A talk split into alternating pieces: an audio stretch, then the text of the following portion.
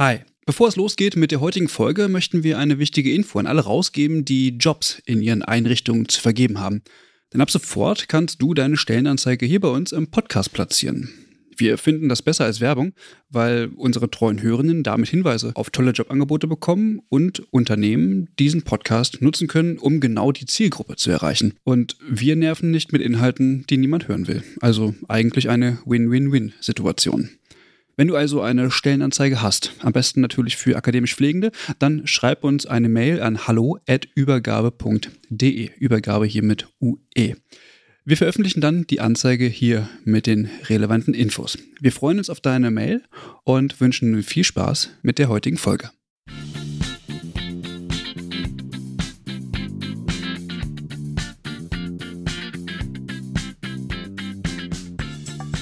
Hallo und herzlich willkommen zu einer neuen Folge von Übergabe, der Podcast.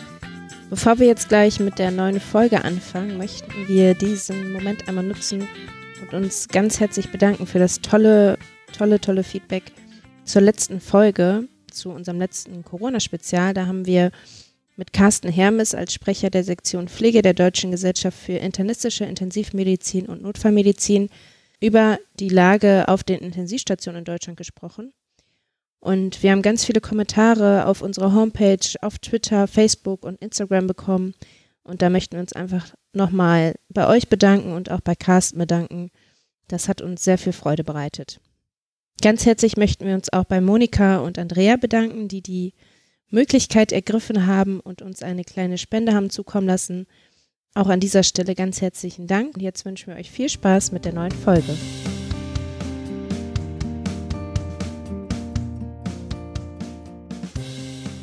Wir sitzen heute ganz verteilt, weil auch wir sind natürlich betroffen von der Corona-Situation und daher sitzen wir alle ganz verteilt zu Hause und mit bei mir am Tisch sitzt einmal der Christian, hallo. Hi. Und Alex. Hi. Hi. Und wir haben heute auch noch einen Gast dabei und zwar möchten wir nämlich heute über das Thema Krankenhausfinanzierung sprechen. Und da haben wir uns einen Gast hinzugezogen oder ja eine Anfrage gestellt an Professor Dr. Michael Simon. Hallo erstmal. Hallo. Herr Simon, Sie haben in den Arbeitsschwerpunkten Gesundheitssystem und Gesundheitspolitik stehen. Mögen Sie sich vielleicht einmal selber vorstellen, was Sie so gemacht haben und was so Ihr Hintergrund ist? Ja, vielleicht kurz. Ich denke, dass das relevant ist, auch zu erwähnen. Ich bin gelernter Krankenpfleger, habe 1974 bis 1977 äh, gelernt und dann auch noch bis Ende der 80er Jahre in dem Beruf gearbeitet, neben dem Studium in den letzten Jahren auch. Und ähm, dann promoviert über Krankenhauspolitik, eine Doktorarbeit geschrieben und äh, das heißt natürlich dann vor allem über Krankenhausfinanzierung und deren Regelung. Und bin 1998 an die damals evangelische Fachhochschule berufen worden auf eine Professur und die evangelische Fachhochschule wurde dann nach einigen Jahren von der staatlichen übernommen die heißt heute Hochschule Hannover. Und wie Sie schon sagten, waren meine Arbeitsschwerpunkte Gesundheitssystem und äh, Gesundheitspolitik, aber natürlich mit einem starken Schwerpunkt auf Pflege, vor allem im Krankenhaus, äh, denn ich habe in Pflegestudiengängen gelehrt. Das war bis 2016, mhm. seitdem bin ich im Ruhestand. Ja. Vielen Dank, dass Sie heute sich Zeit genommen haben. Genau. Und wir, wir wollen halt das Thema Krankenhausfinanzierung mal einmal genauer in den Blick nehmen, weil ich glaube, dass das für viele Hörerinnen und Hörer äh, durchaus interessant ist, wie das so sich gestaltet und ja, wie das aufgebaut ist. Zumal es auch ein Grundlagenthema ist und äh, wir sind da mhm. bisher noch gar nicht so richtig tiefer drauf eingegangen, wie das alles eigentlich so funktioniert. Von daher ähm, ist es ganz gut, dass wir da nochmal tatsächlich genauer hingucken können. Mhm. In der Tat, äh, finde ich auch. Und mein Eindruck ist auch, dass sich äh, Pflege, Pflegeverbände, die, die pflegepolitisch aktiv sind, damit ruhig noch ein bisschen mehr beschäftigen sollten und könnten, um insbesondere um Einfluss zu nehmen auf die Gestaltung der, Krankenhausfinanzierung. Ja. Mhm. ja. Ähm. Das wird ja auch eigentlich in der Ausbildung gar nicht thematisiert, ne? Mhm. Die Finanzierung, also ich hatte das nicht in der Ausbildung. In meiner ja. Zeit sowieso schon mal nicht. Ich weiß nicht, wie es in eurer Zeit ist. Interessant, ja. Ja. Also ich. Also ganz ähm, kurz, glaube ich. In meiner Altenpflegeausbildung war es ganz kurz Thema, aber auch nicht so, dass man das in, in, in der Tiefe verstanden hat. Also ähm, da wusste man irgendwie, okay, es gibt irgendwie ein DRG-System, aber wie genau das jetzt eigentlich funktioniert und wie sich ein Krankenhaus letztendlich auch finanziert, wo, wo es das Geld herbekommt und wie das auch, auch alles zusammenhängt, das ähm, blieb eigentlich, ja, böhmische Dörfer. Ja. ja. Vor allem, es wird natürlich auch immer wichtiger, ne? Jetzt gerade neue Pflegepersonalbemessungsinstrument, Pflegebudget, also ganz viele Dinge, die sich gerade in der Pflege auch wandeln oder ähm, in Bewegung setzen und da ist es auch wichtig zu wissen eigentlich, wie, wie tickt das Finanzierungssystem. Genau. Dann würde ich sagen, steigen wir direkt ein mit der ersten Frage und die ist, glaube ich, so global, dass man sie wahrscheinlich gar nicht genau beantworten kann. Aber wie gestaltet sich denn eigentlich die Krankenhausfinanzierung, Herr Simon? In der Tat eine sehr äh, kleine, kurze Frage, aber mit ganz viel Inhalt dahinter. Ich will es versuchen, möglichst einfach auch zu beantworten. Auch äh, was die weiteren Fragen betrifft, ist mir immer wichtig, auch deutlich zu machen.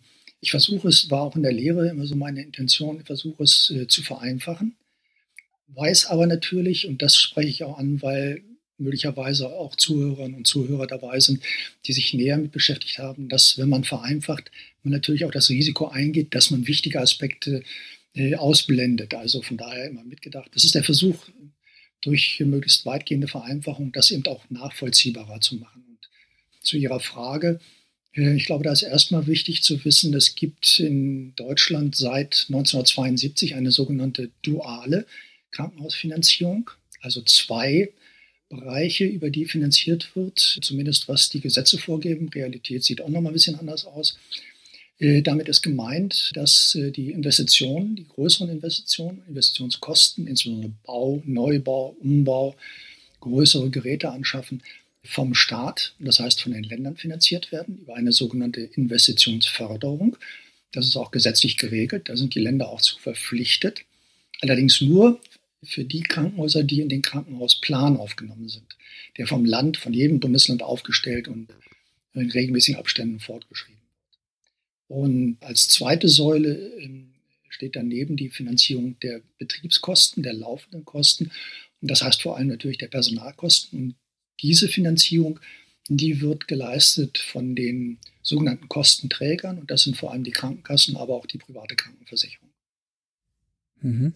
Ähm, das war dann quasi die, die, die alte oder die, die, die Regelung, wie sich Krankenhäuser quasi finanzieren. Ist das denn bis heute auch noch so? Ja, mhm. das ist bis heute noch so.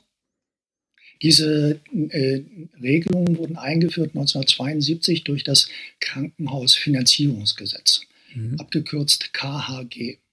Und dieses KHG äh, gibt es immer noch. Das ist äh, meiner Auffassung, ich glaube, da würden mir auch Juristen zustimmen, äh, das zentrale Gesetz, wenngleich es nach Einführung des DRG-Systems deutlich ausgedünnt wurde, weil sehr vieles eben in ein anderes Gesetz verschoben wurde und da neu geregelt, was eben zur äh, Regelung des DRG-Systems geschaffen wurde. Das ist das Krankenhausentgeltgesetz.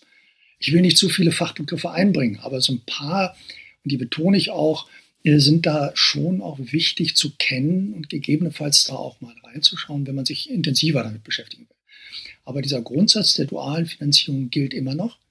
Allerdings muss man dazu wissen, und das werden vielleicht auch viele schon mitbekommen haben, dass äh, die Länder, die meisten Länder, muss man einschränken, die meisten Länder seit langem ihrer Verpflichtung zu einer ausreichenden Finanzierung der Investitionskosten nicht nachkommen. Es gibt äh, ein sehr großes Investitionsdefizit. Da gibt es unterschiedliche Zahlen zu, aber das ist äh, im zweistelligen Milliardenbereich. Ich denke, man kann so sagen, ungefähr 50 Milliarden. Und das ist schon eine ordentliche Summe.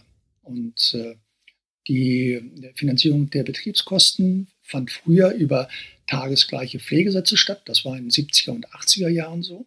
Mhm. Äh, und eben das war die zentrale Neuerung im DRG-System, die Umstellung auf Fallpauschalen. Warum wurde das dann umgestellt? Welche Intentionen hatte man damit verfolgt? Interessante, wichtige Frage, die wenn man da näher einsteigt, recht komplexes Feld aufmacht. Ich will es mal vereinfacht so darstellen, was sicherlich natürlich auch Widerspruch bei einigen Akteuren der Politik hervorrufen würde. Wenn man es historisch äh, rekonstruiert, begann die Umstellung der Krankenhausfinanzierung in den 80er Jahren.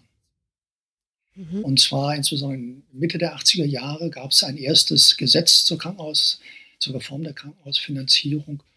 Und dahinter stand eine Vorstellung, dass es jetzt äh, schon etwas abstrahierter, auf einer abstrahierteren Ebene wegzukommen von dem sogenannten Selbstkostendeckungsprinzip. Das ist sehr konkret. Das war auch so in der alten Finanzierung enthalten.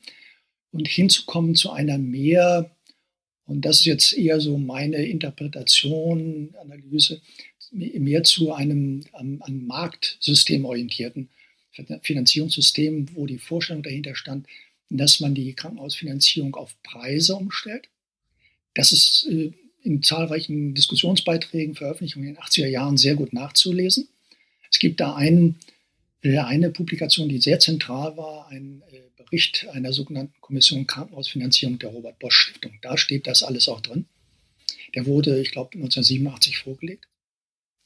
Und diese Vorstellung äh, dahinter war die, dass wenn man auf Preise umstellt, darüber dann das zu erreichen ist, was die Krankenkassen schon länger forderten und die Politik auch äh, in weiten Bereichen übernommen hat, dass äh, Krankenhäuser eben an diesem Markt nicht bestehen können und schließen müssen. Ein Kapazitätsabbau war ein zentrales Ziel, was damit verbunden war. Vielleicht so viel an dieser Stelle erstmal. Mhm. Mhm. Okay. Das heißt, man hat eigentlich einen Wechsel gefordert, weil das alte System eigentlich zu teuer geworden ist. So wurde es diskutiert und dargestellt, was aber nicht den Zahlen entspricht. Die Fakten sind eindeutig anders was aber lange gedauert hat, bis das auch in der Fachdiskussion und vor allem in der Politik angekommen ist. Und zwar die zentrale Kennzahl ist, wenn man die Ausgabenentwicklung für Krankenhausversorgung sich anschaut, der Anteil der Ausgaben für Krankenhäuser am Bruttoinlandsprodukt. Hm. Meint äh, vielleicht vereinfacht so darzustellen, die Gesamtheit der wirtschaftlichen Wertschöpfung in Deutschland, damals in der Bundesrepublik, also Westdeutschland. Hm. Und da gibt es eindeutige Zahlen. Das kann man ausrechnen. Und der Anteil der Ausgaben für Krankenhäuser am Bruttoinlandsprodukt war ab 1975 bis und ist fast bis in die Neuzeit konstant. Es gab keine Kostenexplosion, wie das vielfach damals diskutiert wurde und behauptet wurde. Definitiv nicht. Die absoluten Zahlen sind natürlich gestiegen, aber alle Ausgaben sind gestiegen. Entscheidend ist relativ zur Wirtschaftskraft. Und da sind die Ausgaben seit Jahrzehnten mit leichtem Anstieg in neuerer Zeit äh, konstant geblieben. Mhm. Das wurde also behauptet, war aber nicht der tatsächliche Grund. Okay. Mhm. Jetzt haben wir so ein bisschen in die Historie geguckt. Wie funktioniert oder wie, wie ist denn dann dieses DIG-System entstanden oder aus, aus welchen Gründen und wie funktioniert das heute in Deutschland? Diese Diskussion in den 1980er Jahren äh, ging schon eindeutig in Richtung Fallpauschalensystem. 1985 wurde ein erstes Gesetz äh, beschlossen, was schon einen ersten Einstieg vorsah. Das waren damals, also hätten auch äh, Krankenhäuser Fallpauschalen einführen können, haben sie aber nicht gemacht. Das waren sogenannte Sonderentgelte, das waren pauschale Vergütungen nur für die, ich sag mal verkürzt, für die OP-Leistung. Da auch nur für ein paar Operationen, also ein ganz kleiner mhm. Einstieg. Und das wurde dann über die Jahre weiterverfolgt, vor allem von der äh, Beamtenschaft im Gesundheitsministerium, muss man wirklich sagen. Die Politik ist da eher gefolgt. Die wirklich aktiven Leute, die Akteure, die das vorangetrieben haben, das ist auch kaum bekannt, sind äh, Beamten des damals Arbeitsministeriums, das war noch zuständig, und seit 1991 Gesundheitsministeriums die dann auch, kann man auch sehen, personelle Kontinuitäten, die dann auch die Einführung des DRG-Systems vorbereitet und technisch durchgeführt äh, und äh, die Gesetze formuliert haben. Und äh, das wurde dann schrittweise weiterverfolgt. 1992 gab es ein Gesundheitsstrukturgesetz. Da kam die Grundsatzentscheidung rein, es sollte umgestellt werden auf ein Fallpauschalensystem. Da wurde zunächst einmal mit spezifisch deutschen Neukonstruktionen gearbeitet das fing 1996 an, 95, 96, erwies sich aber als nicht gangbar. Der Weg wurde aufgegeben. Mhm. 2000 wurde dann beschlossen, wir übernehmen in Deutschland ein international bereits eingesetztes DRG-System. Und äh, die beiden großen Spitzenverbände, Krankenhaus und Krankenkassen, wurden beauftragt, eins auszuwählen. Das haben die dann gemacht. Die haben das australische ausgewählt. Und das wurde dann äh, ab 2003, 2004 eingeführt. Wurde denn dieses australische System auf die, auf die deutsche Situation abgeändert oder hat man das einfach nahtlos genauso übernommen? Zunächst einmal, weil es sehr schnell gehen musste. Die Politik hat da wirklich Zeitkorridore vorgegeben, die vollkommen unrealistisch waren. Die mussten sie dann auch äh, schon auf dem Gesetzprozess mussten die verlängern. Aber dennoch blieb, als äh, das äh, 2002 wurde das Fallpauschalengesetz beschlossen, blieb es bei sehr engen Zeitkorridoren und da konnte man äh, das nicht so schnell anpassen. Da hat man also erst einmal, aber das war nur in der Probephase, da war es noch nicht wirklich ernst, da hat man die australischen Fallpauschalen übernommen und auch die Preise, sag ich mal so, die Bewertungsrelation. Aber dann wurde es sehr schnell an deutsche Verhältnisse angepasst. Wir haben also jetzt ein äh, DRG-Fallpauschalensystem, das auf der Erhebung von Kostendaten deutscher Krankenhäuser, und zwar einer Krankenhausstichprobe beruht. Mhm. Ist das denn in Australien auch noch das System, was die fahren? Also das, was, was wir übernommen haben oder die Idee? Benutzen die das auch noch so? Wissen Sie das? Ja, das war eine sehr interessante Erkenntnis, als äh, 2000 diese Entscheidung, Grundsatzentscheidung im Gesetz äh, verabschiedet wurde, also ein international bereits eingesetztes DRG-System einzuführen, war wohl bekannt, oh, es gibt da eine ganze Menge. Es gibt in den USA, es gibt äh, ja auch in Australien, und, aber man wusste nichts Genaues. Und dann wurden Wissenschaftler beauftragt und einer war ein Gesundheitsökonom aus der Schweiz, der hat ein sehr, wie ich finde, sehr gutes, ambitioniertes Gutachten erstellt und äh, der hat alle international gebräuchlichen DRG-Systeme sich angesehen und hat eine Empfehlung ausgesprochen für Australien. Das sei das bestentwickelste, modernste. Das war dann Grundlage für die Entscheidung. Aber man wusste nicht, was, wie Sie angesprochen haben, wie die Australier denn das handhaben. Und dann wurde ein Gesundheitsökonom aus Deutschland, ich sage es mal so einfach, aber faktisch war es so, wurde, dem wurde Geld gegeben und der wurde nach Australien geschickt. Herr Professor Neubauer war das. Und der hat äh, sich das dann in Australien erklären lassen, angesehen und kam dann mit einem kurzen Bericht zurück und hat dann darüber aufgeklärt, naja, die haben Fallpauschalen, aber kein Preissystem. Die haben ein Budgetierungssystem. Das heißt, mhm. der Staat, das ist ein staatliches System in Australien, angelehnt an das britische. Das heißt, der Staat zahlt den Krankenhäusern Budgets und die Höhe der Budgets, da will man natürlich wissen, warum, wer wie viel bekommt. Und für diese äh, Ermittlung der Höhe des Budgets wurden dann eben auch Fallpauschalen, diese DRGs benutzt, aber es ist kein Preissystem, so wie wir es jetzt in Deutschland haben. Da sind wir, und da sind manche stolz drauf, ich sehe das eher kritisch, da sind wir in, äh, in der Welt äh, wohl einmalig, dass wir ein flächendeckendes, fast flächendeckendes Fallpauschalensystem haben. Mhm. Das flächendeckende Fallpauschalensystem, meinen Sie damit, dass eigentlich so ziemlich alle äh, Diagnosen, die man so stellen kann, Bestandteil des DRG-Systems sind? Ja, weitgehend. Also es ist nicht hundertprozentig, aber oh, ich weiß gar nicht, ob es da genaue Zahlen gibt oder geben kann, aber ich würde mal so schätzen, 90 bis 95 Prozent, das variiert auch zwischen den Krankenhäusern, wird wohl bundesweit über DRG-Fallpauschalen vergütet. Ja. Aber es gibt noch ein paar Bereiche, die eben nicht abbildbar waren oder sind und dafür gibt es dann eben spezielle Entgelte. Und, und das ist ja für uns, denke ich, auch heute sicherlich von Interesse, und es ist eben jetzt äh, die Entscheidung getroffen, dass die Personalkosten des Pflegedienstes ganz rausgenommen werden. Das ist natürlich ein großer mhm. Punkt. Mhm. Ich ja. habe, ja, Eva? Mich würde vielleicht nochmal kurz interessieren, bevor wir jetzt so in die Vor- und Nachteile vielleicht auch dieses DRG-Systems ähm, einsteigen. Können Sie das in einfachen oder mal einfach erklären, was, was dahinter steckt, hinter diesem DRG-System? Wie man letztendlich zum Preis kommt? Ja, das finde ich auch äh, einen sehr wichtigen Punkt, worüber auch viel zu wenig bekannt ist. Das ist, das ist vielleicht an dieser Stelle so eine Grundsatzbemerkung, die mir wichtig ist. Dieses DRG-System ist mittlerweile so kompliziert, dass mhm. kaum noch Leute durchblicken. Ja, ja. Das gab schon vor über zehn Jahren. Das fand ich interessant.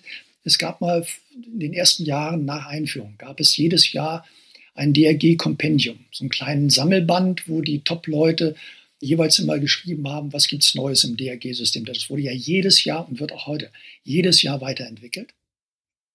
Und da fand ich sehr interessant, ich glaube, es war 2007, der führende Mann auf Krankenkassenseite, Herr Leber, Leiter der Abteilung Krankenhäuser beim äh, Spitzenverband der gesetzlichen Krankenversicherung, kurz GKV Spitzenverband, hat damals ausdrücklich auch geschrieben, und der hat das geschrieben, das sei schon so kompliziert, dass kaum noch jemand durchblickt. Und das ist nicht einfacher geworden, sondern komplizierter. Das vielleicht als Rand- oder Vorbemerkung, wer sich damit beschäftigen will, nicht verzweifeln. Das liegt nicht an der eigenen intellektuellen Kompetenz, die fehlt. Das ist einfach, und das ist mein Eindruck, und ich kann da auch nur immer bis zu einem bestimmten Niveau oder bis einem Level einsteigen. Das ist viel zu kompliziert. Das, das finde ich das große Problem eben dabei auch. Wenn es mhm. so kompliziert ist, wie es das jetzt ist, dann blicken nur noch ganz wenige Experten halbwegs durch, einigermaßen durch, und die sind gar nicht mehr kontrollierbar. Ich wage mal die These, in der Politik finden Sie fast niemanden, bei Herrn Lauterbach, SPD, würde ich da eine Klammer setzen, aber ich glaube, es gibt niemanden, der wirklich durchblickt. Das heißt, die Politik weiß im Grunde genommen, steile These, stehe ich zu, weiß im Grunde genommen gar nicht, was sie da beschließen. Sie sind darauf angewiesen, dass ihnen Experten erklären, was das bedeutet, was sie da jetzt gerade beschließen. Also halte ich für ein großes Problem. Und nun zu Ihrer Frage. Ähm, ich will es mal versuchen, stark zu vereinfachen. Wie kommt der Preis, ich würde aber Preis in Anführungsstriche setzen, es ist kein wirklicher Preis. Ich hatte es hier vorhin angesprochen, diese Vorstellung, wir schaffen Markt und wir schaffen Preise wie auf Märkten, das ist äh, eine Vorstellung von Ökonomen gewesen und hält sich auch immer noch. Was wir haben, ist aber kein Preissystem. Das ist ganz was anderes. Das ist staatliche Gebührenordnung. Das nur am Rande. Aber kurz zu der, zu der Entstehung. Ähm, es ist die Grundsatzentscheidung getroffen, das war schon 2000. Die Fallpauschalen werden kalkuliert auf Grundlage der durchschnittlichen Istkosten der deutschen Krankenhäuser. Dazu äh, werden jedes Jahr, das ist immer noch so, jedes Jahr die fallbezogenen Kosten für jede einzelne DRG in einer Stichprobe von Krankenhäusern, das sind so etwas über 200, zwischen 200 und 300 Krankenhäusern, ermittelt. Die Krankenhäuser ermitteln die Kosten, liefern die an das DRG-Institut, heißt Institut für das Entgeltsystem im Krankenhaus, kurz INEC, I-N-E-K. Und äh, dieses INEC berechnet dann auf der Grundlage die durchschnittlichen Istkosten, wobei auch das nicht stimmt, aber das will ich nur eher als in die Klammer setzen aber orientiert an den äh, durchschnittlichen Istkosten und legt auf der Grundlage sogenannte Bewertungsrelationen fest, also kein Eurobetrag, sondern diese Eurobeträge werden umgerechnet in, man hat auch früher das genannte Relativgewichte, in, die heißen hier jetzt Bewertungsrelationen in Zahlen, 1, noch was, 2,3456, was immer auch so. Und solche Zahlen, äh, die angeben, um wie viel ist diese DRG kostenaufwendiger als eine DRG, die mit 1,0 bewertet ist. Das ist, ich hoffe, ich hoffe, es ist einigermaßen nachvollziehbar, macht es auch schon komplizierter. Also es steht kein Eurobetrag in diesem Katalog. Das ist letztendlich ein Hebel und, sozusagen. Ja, dies, und dieser, diese, diese Zahl, diese Bewertungsrelation, die wird dann multipliziert mit einem Eurobetrag, mit einer Bewertungs, äh, mit einem Betrag, der früher auf Landesebene festgelegt wurde, jetzt äh, demnächst auf Bundesebene festgelegt wird. Und der liegt so ungefähr, sag ich mal, bei 3000 Euro und dann weiß man, wie viel man für diese DRG bekommt. Vielleicht mhm. so viel an dieser Stelle. Zur Kalkulation, da wäre noch einiges anzumerken, denn vielleicht doch an dieser Stelle, Sie, ich hatte ja schon angesprochen, ich stehe dem System sehr, sehr kritisch gegenüber. Solche, solche Vorgehensweise bei einer Kalkulation erfordert eigentlich eine repräsentative Stichprobe. Das heißt, die mhm. Zahlen, die man da in dieser Stichprobe erhebt, müssten auch möglichst nahe den tatsächlichen Durchschnittskosten liegen. Eine repräsentative Stichprobe heißt aber, dann muss man eine Zufallsstichprobe ziehen, wie beim Lotto. Aus einer großen Trommel mhm. zufällig Krankenhäuser rausziehen. Mhm. Das haben wir aber nicht. Sondern wir haben eine sogenannte, ähm, also eine nicht, eine nicht repräsentative äh, Stichprobe, die Verzerrungen enthält. Das heißt, wir wissen nicht, niemand weiß in Deutschland, wie die durchschnittlichen Istkosten sind. Das hat mhm. auch der Leiter dieses Instituts vor ein paar Jahren eingeräumt. Das sind so, diese sogenannten INEC-Häuser, ne? Ähm, die sind ja festgelegt. Kalkulationskranken. Genau. Ja, Kalkulationskranken. Können Sie, vielleicht noch mal kurz sagen, nach welchen ja, Kriterien die Kalkulationshäuser festgelegt werden? Also haben sie alle die gleiche Größe oder unterscheiden sie sich vielleicht auch in der Größe und auch deren Angebot vielleicht, was sie an Leistungen anbieten, oder? Eine, eine sehr wichtige Frage, wie ich schon angedeutet habe, wenn man über diesen Weg herausfinden, wie, wie sind denn die durchschnittlichen Istkosten, dann müsste man eigentlich eine Zufallsstichprobe ziehen, das heißt aus der, Grund, aus der Gesamtheit zufällig Krankenhäuser auswählen, aber die geschichtet nach Krankenhausgröße, nach Versorgungsstufe, Unikliniken, kleines Landkrankenhaus und so weiter und differenzieren. Ähm, so konnte man nicht vorgehen, weil da hätte man keine Krankenhäuser gefunden. Die hätte man kaum damals Krankenhäuser gefunden. Auch heute wäre es große Problem. Denn die entscheidende äh, Voraussetzung, damit ein Krankenhaus in diese Stichprobe aufgenommen werden kann, ist äh, der Entwicklungsstand des betrieblichen Rechnungswesens. Das ist maßgeblich. Und dabei wird versucht, die, die, das, die Strukturen des Krankenhausbereiches einigermaßen abzubilden, kann man aber nicht, weil die äh, Rechnungswesen unterschiedlich gut entwickelt sind. Äh, und Krankenhäuser, die sich melden, werden daraufhin geprüft und auch es werden auch immer wieder Krankenhäuser ausgeschlossen, weil deren betriebliches Rechnungswesen nicht gut genug ist. Mhm. mhm. Jetzt äh, gibt es ja die Landesbasis-Fallwerte. Mhm, genau, ja. Ähm, genau, die da auch noch äh, mit einer Rolle spielen. Was genau hat es denn damit eigentlich auf sich? Das sind diese Euro-Werte, äh, die zur Multiplikation der Bewertungsrelation für jede einzelne DRG verwendet werden. Mhm. Also ich sage mal sehr stark vereinfacht, ich habe eine DRG, die ist mit, dem, mit der Bewertungsrelation 1,0 äh, im Katalog der jedes Jahr aktualisiert und verändert wird. Muss man immer gucken, was ist dieses Jahr? 1,0. Letztes Jahr war sie bei 0,9 oder wie auch immer. Und dann äh, wird diese 1,0 multipliziert mit dem Basisfallwert auf Landesebene, demnächst auf Bundesebene. Äh, und das ergibt den Eurobetrag, den das Krankenhaus, das ist jetzt auch wieder stark vereinfacht, aber den das Krankenhaus dann in Rechnung stellen kann und von den Kassen bekommt. Rechnet es eine DRG mit dem äh, mit der Bewertungsrelation 2,0 ab, dann kann es eben zweimal 3000 zum Beispiel, wenn der äh, Basisfallwert bei 3000 Euro liegt, äh, an äh, Euro-Betrag abrechnen. Mhm. Warum sind die pro Bundesland unterschiedlich? Also warum bekommt man beispielsweise für die oder für eine Diagnose in, in Bayern beispielsweise mehr Geld oder weniger Geld als in Mecklenburg-Vorpommern?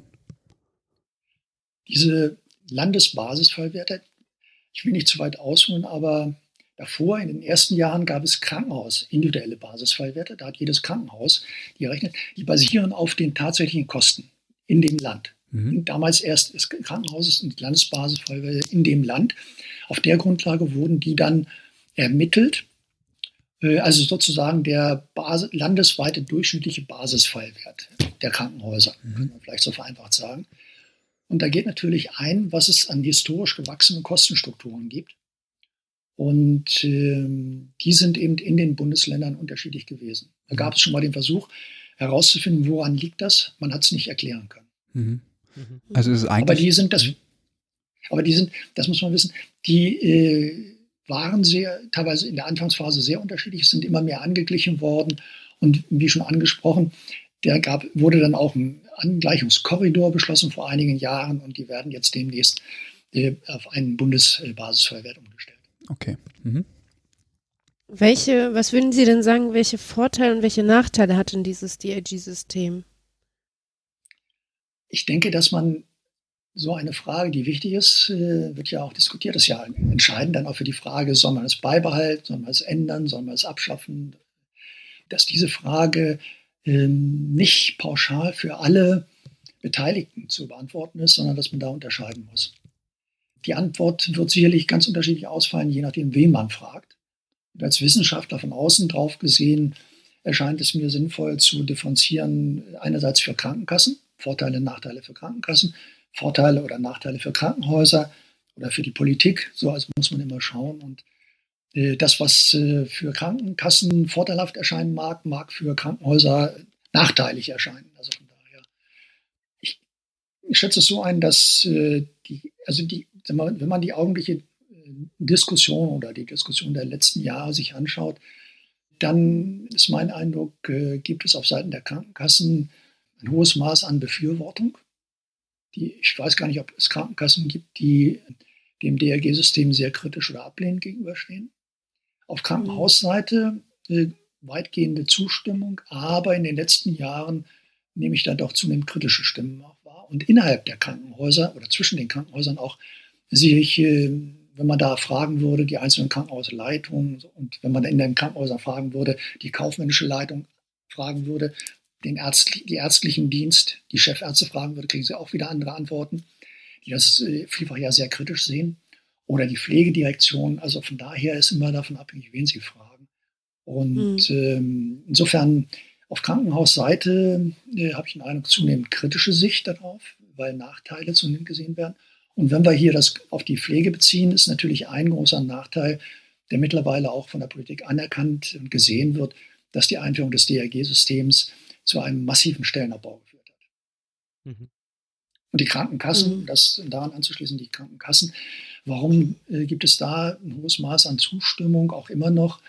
Ähm, ich ähm, würde es so erklären, dass damit immer noch Hoffnungen verbunden werden, die allerdings nicht erfüllt wurden. Trotzdem hält man weiterhin daran fest, Kapazitätsabbau. Das Krankenhäuser schließen ist immer noch die Hoffnung, aber ich glaube, da haben viele Krankenkassenleitungen mittlerweile äh, sich der Wirklichkeit nicht verschließen können und sehen eben, die hat es nicht gegeben.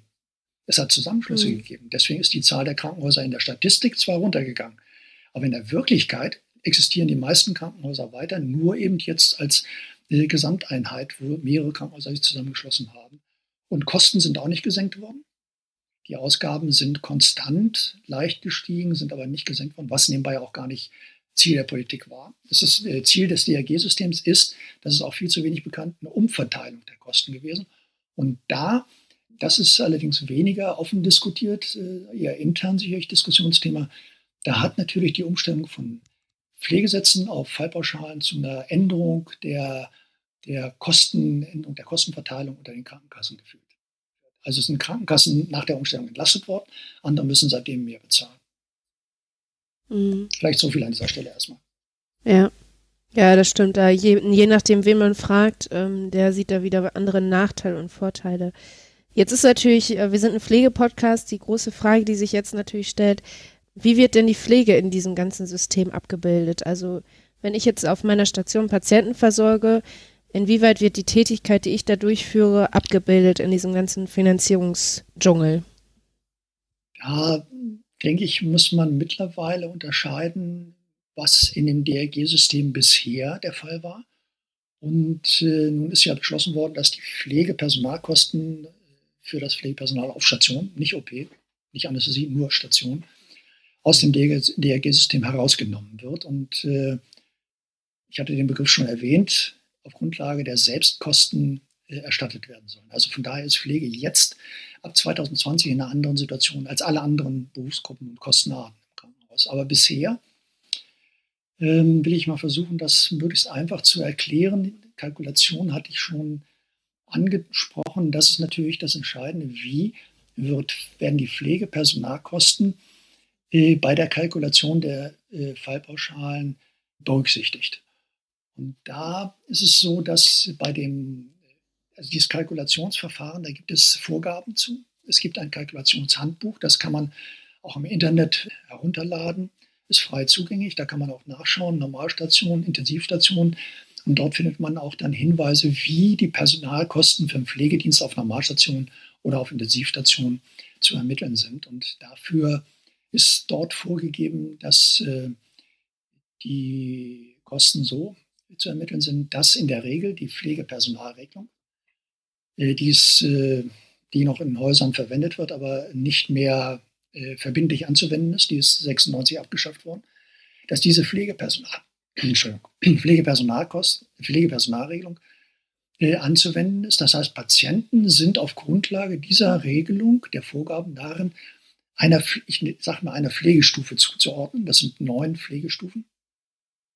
Und jeder Pflegestufe ist ein Minutenwert hinterlegt. Und dieser Minutenwert wird dann für jeden Patienten, der eingestuft wurde, addiert. Es gibt einen Gesamtminutenwert, das ist dann als Arbeitszeitvolumen. Äh, und die Gesamtpersonalkosten einer Abteilung werden dann dividiert durch die Gesamtminutenzahl der PPR-Minuten. Das ist jetzt sehr kurz gefasst. Ich vermute, das ist auf die Schnelle nicht so leicht nachvollziehbar, aber ich sage mal, die Minuten, die man mit PPR auf Grundlage der Einstufung dokumentiert hat, die dienen als Teiler für die Gesamtpersonalkosten. Und so mhm. wird das dann in die Kalkulation aufgenommen. aber als Gesamtwert. Und wenn Sie in die Daten schauen, die das äh, Institut veröffentlicht über die Kalkulationsergebnisse, dann findet man da für jede einzelne DRG zwar die Pflegepersonalkosten für Normalstation differenziert und auch für Intensiv, aber innerhalb dieser, dieses Wertes keinerlei Differenzierung äh, nach äh, Pflegebedarf oder Pflegeaufwand, den ein Patient verursacht. Das heißt, die Patienten werden alle über einen Kamm geschoren. Es findet keine mhm. Äh, Differenzierung statt, obwohl in dieser Zahl hohe Unterschiede enthalten sind, weil Patienten darin stecken, die sehr pflegeaufwendig sind und welche, die wenig pflegeaufwendig sind. Das vielleicht soweit an dieser Stelle. Das, das heißt, äh, zusammengefasst hat man ein DRG-System Anfang der 2000er Jahre umgesetzt und hat ähm, das, die, äh, die Berechnung für das Pflegepersonal ähm, auf einem Stand von 1996 gelassen. Ähm, also würde ich noch weiter zurückgehen, ja, äh, insofern, ja, aber eben noch weiter zurück. Diese Minutenwerte, die in der Pflegepersonalregelung sind, die wurden 1990, 91 ermittelt. Hm. Und, und, das sind pauschale oh Werte, die haben nichts, das ist vielleicht auch an, dieser, an diesem Punkt, das sind hinterlegte pauschale Werte. Die haben nichts, mhm. aber auch überhaupt nichts mit dem tatsächlich an diesem Patienten, den ich so einstufe, tatsächlich erbrachten Pflegeaufwand zu tun. Null, nichts. Das, wenn die übereinstimmen, dann wäre das reiner Zufall. Hm. Ähm, man muss es auch, man muss vielleicht an dieser Stelle, man muss es auch, auch klarstellen, da hält sich auch in der Pflege die Vorstellung, es ginge darum, die tatsächlichen, tatsächlichen Pflegeaufwand abzubilden. Diese Anwendung der PPR oder auch von LEP, ein anderes System, mhm. das ist den Krankenhäusern freigestellt. LEP muss man sich vorher genehmigen lassen. Das dient nur dazu, einen sehr groben Verteilungsmechanismus zu haben. Der Anspruch dahinter ist überhaupt nicht, den tatsächlich erbrachten Pflegezeitaufwand zu messen. Will keiner. Das ist überhaupt nicht die Intention des Kalkulationssystems, sondern es geht darum, einen sehr groben, aber nicht ganz zufälligen Verteilungsmechanismus zu haben. Mhm. Das heißt, mhm. eigentlich jetzt auch mit dem PPSG, also mit dem Pflegepersonalstärkungsgesetz, was Sie ja vorhin angesprochen haben, dass ähm, die Pflege aus diesem fallpauschalen System jetzt rausgenommen ist, dass trotzdem immer noch diese Kalkulation nicht up-to-date ist. Also egal, ob sie jetzt im fallpauschalen System ist oder drin, ähm, ändert das nichts an der Darstellung der, ja, des Pflegeaufwandes, der tatsächlich in einem Krankenhaus äh, stattfindet. Äh, einerseits ja, andererseits nein. Hm, zunächst einmal äh, nein, insofern, dass äh, die Pflegepersonalkosten, die werden weiterhin nach dieser Kalkulationsmethode in den Kalkulationskrankenhäusern erhoben. Das war denen ganz wichtig, dem, dem Institut und auch den Krankenkassen und auch dem Ministerium. Also die Kalkulation läuft weiter, obwohl eigentlich die Pflege raus ist. Äh, mhm. Kann man sich fragen, warum wird das gemacht? Meine starke Vermutung ist, weil die äh, Ausgliederung der Pflegepersonalkosten aus dem DRG, äh, aus dem DRG-System nur vorübergehend sein soll. Die mhm. Politik mag da langfristig gedacht haben, aber die Herren im Ministerium bei den Krankenkassen, das ist mein starker Eindruck, äh, sagt natürlich keiner. Aber es wird schon diskutiert, wie lange findet diese Ausgliederung statt. Und man ist sich da weitgehend auch in der Fachdiskussion im Management, Krankenhausmanagementbereich wohl einig, das geht ein paar Jahre und dann kommt die Pflege wieder in das DRG-System rein. Also von daher mhm. haben Sie recht, diese Frage aufzuwerfen. Das System gilt weiter. Und vielleicht noch eine Anmerkung, warum ist das so relevant für die Pflegepraxis auf Station? Denke ich, wäre ja eine Frage, die sich jemand in der Praxis äh, stellen kann. Ich habe es immer versucht, so deutlich zu machen, wenn man so kalkuliert und so diese, diese, äh, den Kostenanteil für Pflege, nämlich mal Normalstationen da reinkalkuliert, dann bekommen alle Krankenhäuser, die diese Patienten mit der DRG versorgen, den gleichen Anteil, die gleiche Summe an, an Kosten für das Pflegepersonal. Aber da sind Krankenhäuser dabei, die haben Patienten, überproportional viele, sehr pflegeaufwendige Patienten und die bekommen diese Kosten nicht erstattet. Es sind andere Krankenhäuser dabei, die haben aber eher leichtere Fälle und die bekommen mehr, als sie tatsächlich brauchen. Und das mhm. ist, äh, ich glaube, kann man so sagen, das ist in der Politik oder im Krankenhausfinanzierungsrecht keine kein, kein Begriff, aber ich würde mal sagen, kann man wohl als ungerecht bezeichnen. Ja. Kann man, ähm, also noch eine Frage zu, zu dieser Ausgliederung des, des Pflegepersonals, weil es mich wirklich interessiert. Mhm. Also, weil ich da einfach nicht, nicht äh, so den, den Durchblick habe. Und zwar äh, durch die Ausgliederung äh, des Pflegepersonals hm, hatte man sich ja wahrscheinlich erhofft, dass die Gehälter steigen, oder? Weil die Köpfe, also es gibt eine Refinanzierung des Pflegepersonals, ja, aber gleichzeitig gibt es ja nicht mehr Köpfe. Also ich kann ja nicht mehr einstellen, weil der Markt quasi leer ist. Das heißt, ich kann dadurch ja eigentlich nur attraktiv werden für neue Leute, ähm, wenn ich entsprechend mehr, mehr Lohn zahle, ähm, was ich ja refinanziert bekomme. Die, der Anstieg der, der mhm. Gehälter blieb bisher aus. Müsste man da sagen, dass der Versuch ich sage mal, ein Stück weit gescheitert ist und dass Krankenhäuser jetzt eigentlich genau das gleiche Problem haben wie vorher? Äh, zunächst mal zur Intention der Politik. Die war nach meinem Kenntnisstand und soweit ich die Dokumente, Begründungen, Gesetzesbegründungen, Diskussionsbeiträge kenne, nicht darauf gerichtet, dass Pflegepersonal, nicht in erster Linie, sage ich mal, darauf gerichtet, dass Pflegepersonal im Krankenhaus höhere Gehälter bekommt, sondern die war vor allem darauf gerichtet, dass äh, mehr Personal eingestellt werden kann und dass das refinanziert wird. Das war äh, für, ich glaube, für fast alle Beteiligten, außer denen, die direkt in den Koalitionsverhandlungen beteiligt waren, sehr überraschend, als die Ergebnisse der Koalitionsverhandlungen Anfang 2018 äh, veröffentlicht wurden. War ich überrascht, waren ganz viele andere überrascht, dass da drin stand, die Pflegepersonalkosten für Stationen sollen ausgegliedert werden und es soll, ich sage mal so stark vereinfacht, aber ich denke, das trifft es, äh, was immer an Kosten entsteht, soll refinanziert werden. Aber, was Sie angesprochen haben, äh, damit war nicht intendiert und da achten die Krankenkassen sicherlich auch sehr stark drauf und das gibt es auch schon Regelungen, die das unterbinden sollen. Natürlich sollen dann nicht die Krankenhäuser beliebig hohe Vergütungen, äh, Gehälter zahlen können. Orientierung ist weiterhin Tarifgehalt und Zuschläge, aber da bin ich jetzt nicht ganz so sicher, aber ich bin relativ sicher, meine, das steht auch im Gesetz drin, dass äh, solche Zuschläge äh, nicht, dass Krankenhäuser da nicht den Anspruch haben auf Refinanzierung. Das mhm. Problem, was Sie mhm. angesprochen haben, besteht allerdings, war absehbar und wird ja auch diskutiert, dass jetzt zwar alle Stellen, also so viel Pflegepersonal, wie man einstellen kann, äh, könnte man refinanziert bekommen als Krankenhaus, nur man findet es eben nicht. Mhm. Okay. Jetzt könnte man ja auch sagen, okay, wir sind als Berufsgruppe eine Profession. Warum machen wir nicht selber Pflegediagnosen? Also warum stellen wir nicht selber Pflegediagnosen und sagen genauso wie die Ärztinnen und Ärzte, der Patient hat jetzt eine Schenkelhalsfraktur und braucht eine Hüft-Tap und rechnen das dann ab? Warum funktioniert das in der Pflege nicht und wie, wie nehmen oder wie würden Sie dieses System bewerten, wenn es das geben würde?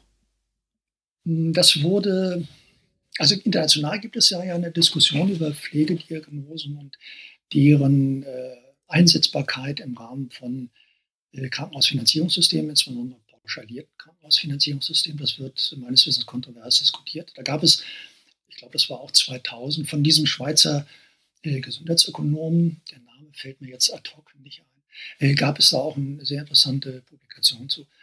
Ähm, also zunächst einmal, ähm, glaube ich, ist wichtig zu wissen, dass äh, Pflegediagnosen und ich bin da nicht der Experte, ich bin kein Pflegewissenschaftler, aber soweit ich weiß, gibt es ja nicht nur ein Diagnosesystem.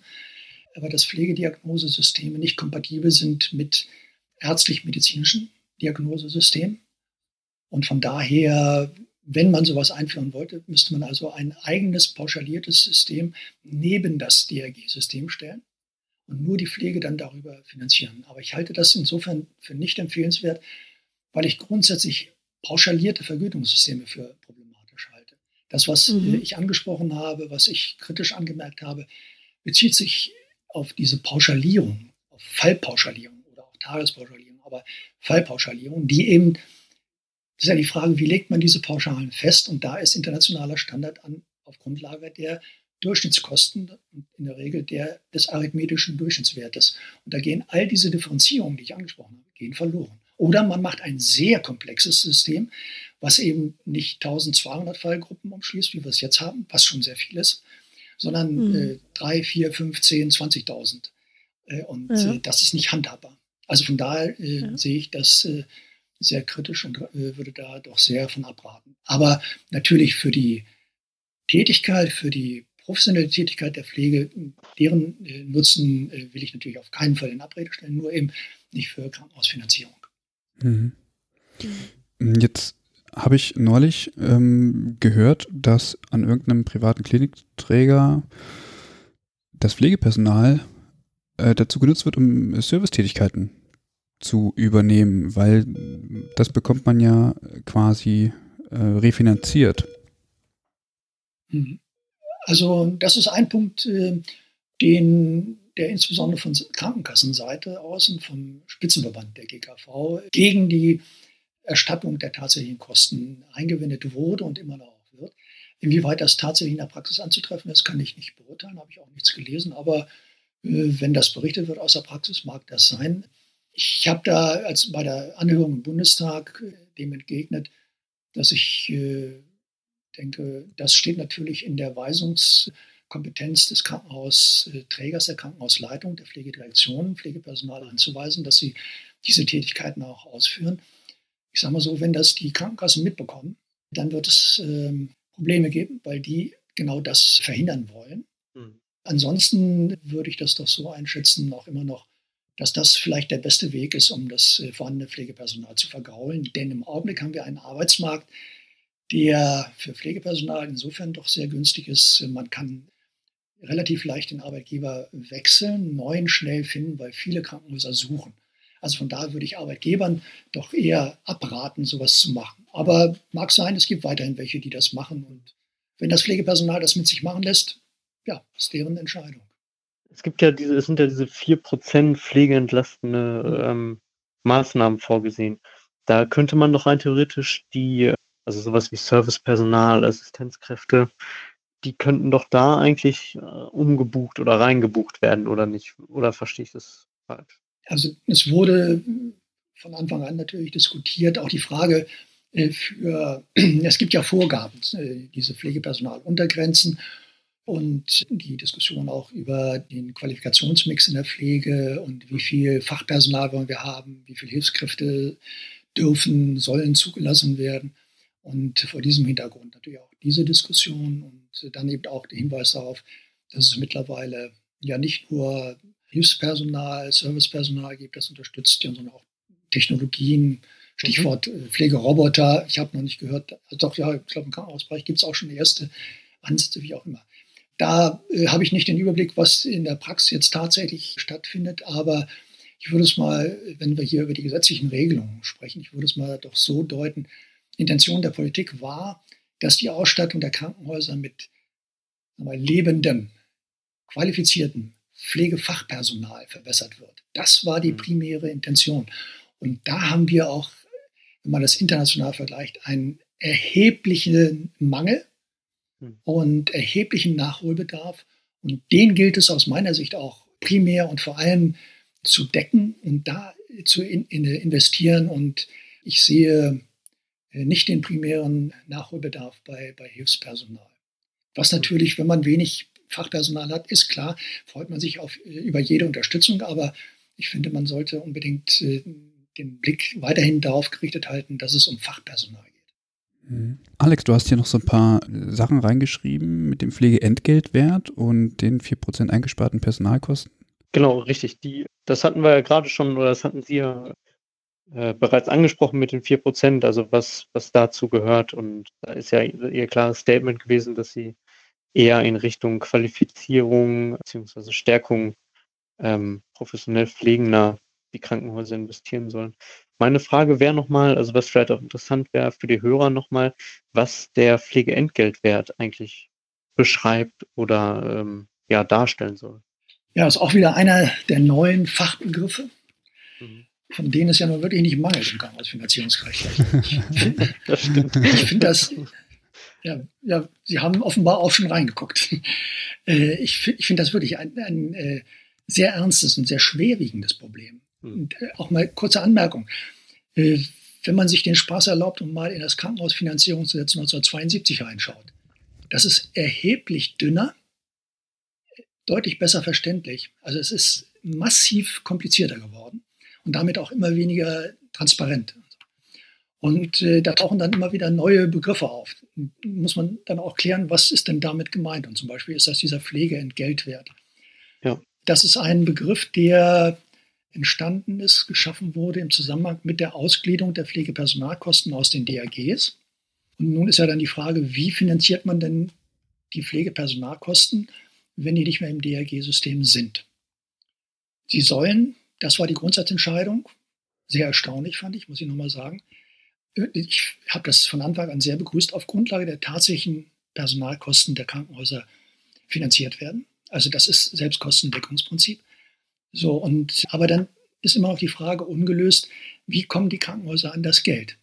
Mhm. Äh, man könnte es einfach sagen, ja, am Ende des Jahres oder Anfang des Jahres kriegen sie einmal das ganze Budget ausgezahlt. Bleibt immer noch die Frage, welche Krankenkasse trägt welchen Anteil?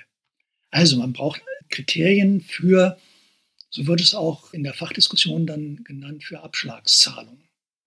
Und so ist es auch im Gesetz, dieses Pflegebudget, was jetzt ausgekoppelt wird, gesondert vergütet wird, das wird in Form von Abschlagszahlungen an das Krankenhaus gezahlt.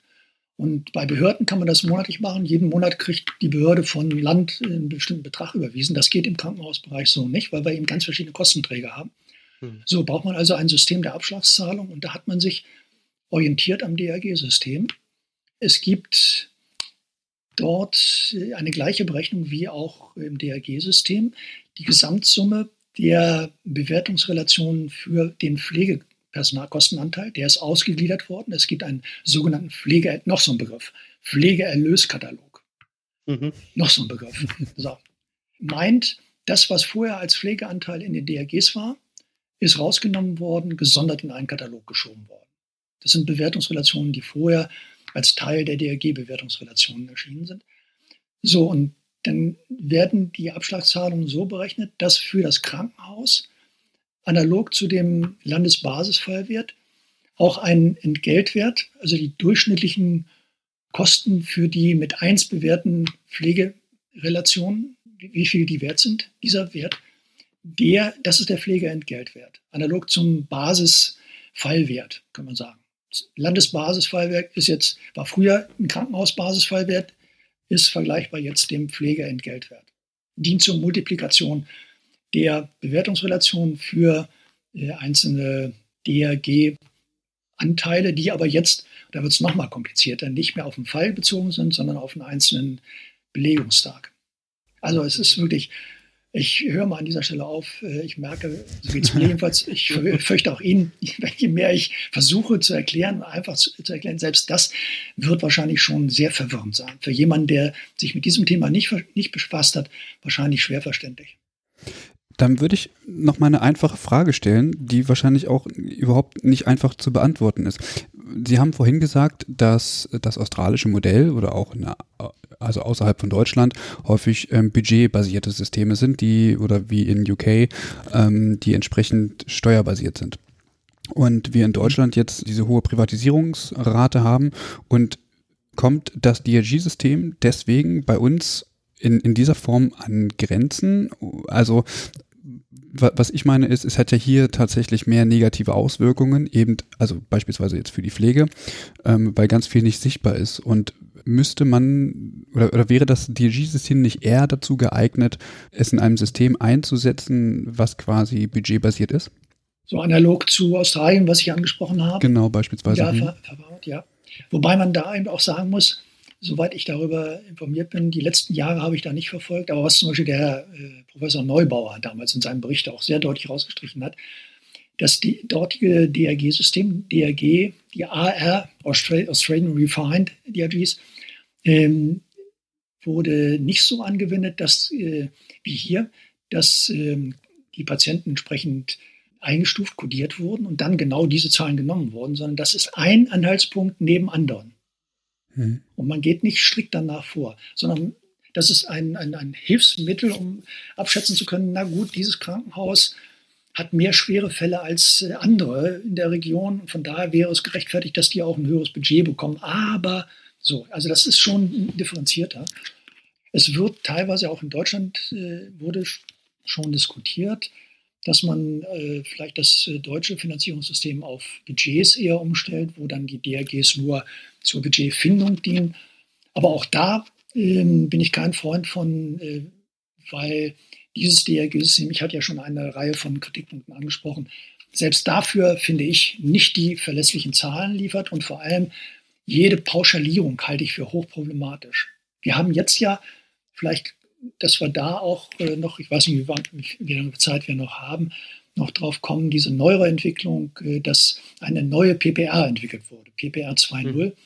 Die genau als Gegenmodell auch, äh, soweit ich weiß, von Verdi und zumindest von Verdi und vom Pflegerat gedacht ist. Also nicht pauschalierte Vergütung, sondern ausgehend von dem individuellen Pflegebedarf eines Patienten zu ermitteln, wie viel Pflegezeitaufwand braucht er, wie viel Personal brauchen wir, um diesen Pflegebedarf decken zu können.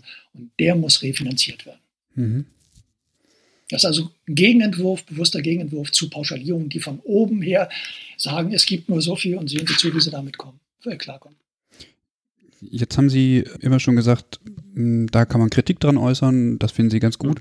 Mich würde mal tatsächlich interessieren, welchen Weg würden Sie denn empfehlen oder als, als gangbar halten, um das ganze System vielleicht ein bisschen, ich sag mal, auf der einen Seite ein bisschen menschenwürdiger zu machen, aber letztlich auch viel genauer abrechenbar? Äh, ich kann Ihnen da kein fertiges Reformkonzept nennen, sondern nur so allgemeine äh, Orientierungspunkte. Äh, meine Tendenz geht dahin, dass äh, Krankenhäuser, ich sag mal, das, das, das führt eher uns grundsätzlich und ich denke, das gehört auch rein, weil auch im, hinter dem DRG-System, das hatte ich ja vorhin angesprochen, stehen auch grundsätzliche Überlegungen und Ziele. Hm. Stichwort Markt, äh, Marktwirtschaft einzuführen in dem Bereich.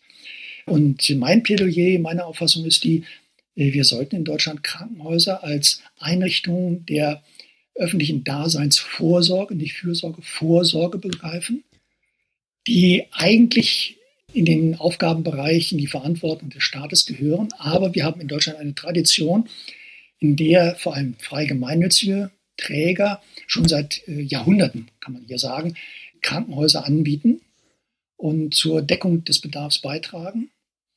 Und äh, dass, äh, wenn man Krankenhäuser als Einrichtung der öffentlichen Daseinsvorsorge begreift, analog zu anderen öffentlichen Einrichtungen, wie zum Beispiel Schulen, äh, wie Polizei, so öffentliche Infrastruktur, dass Krankenhäuser Budgets bekommen.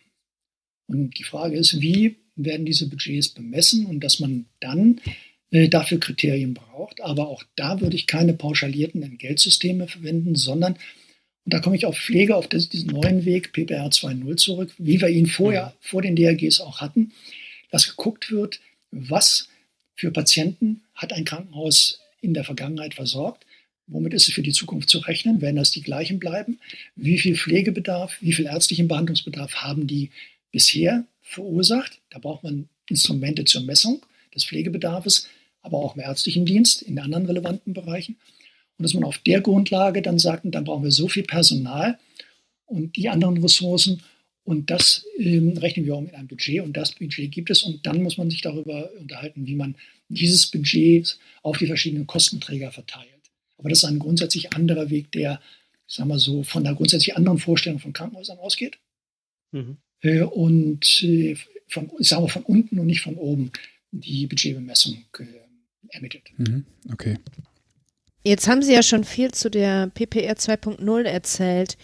Mögen Sie noch mal sagen, was so der, der Hintergrund ist? Oder Sie haben ja schon gesagt, das wird von, von Verdi und vom Deutschen Pflegerat ähm, als Gegenmaßnahme angestrebt.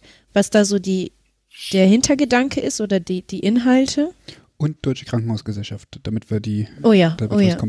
Genau. ja. In der Tat, die äh, sollte man äh, unbedingt auch mit erwähnen, weil von erstaunlicherweise von der Deutschen Krankenhausgesellschaft die Initiative ausging. Das hat meines Wissens sowohl Verdi und äh, da bin ich vorsichtig beim Pflegerat, die haben bessere Kontakte zur DKG, aber allgemein überrascht. Ähm, ja, zum Hintergrund.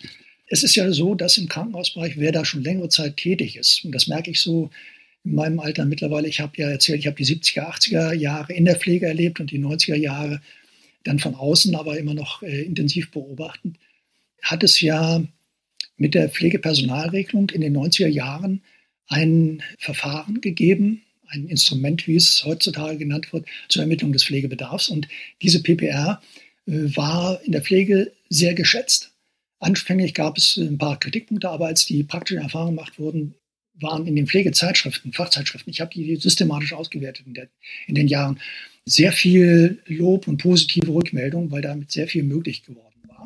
Natürlich hat die PPR, die alte PPR, eine Menge Mängel gehabt, keine Frage, aber es war ein erheblicher Fortschritt. Die wurde 1996 zunächst ausgesetzt und 97 vollständig abgeschafft, aufgehoben.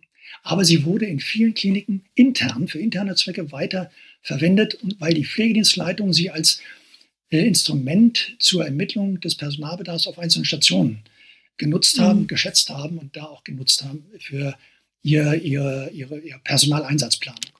Und ich hatte es ja. angesprochen, als die DRGs eingeführt wurden, hat man sie auch genutzt für die Kalkulation. Also von daher hat die weiterhin Tradition gehabt in, den Kranken, in vielen Krankenhäusern, wurden zwar weniger, aber immer noch.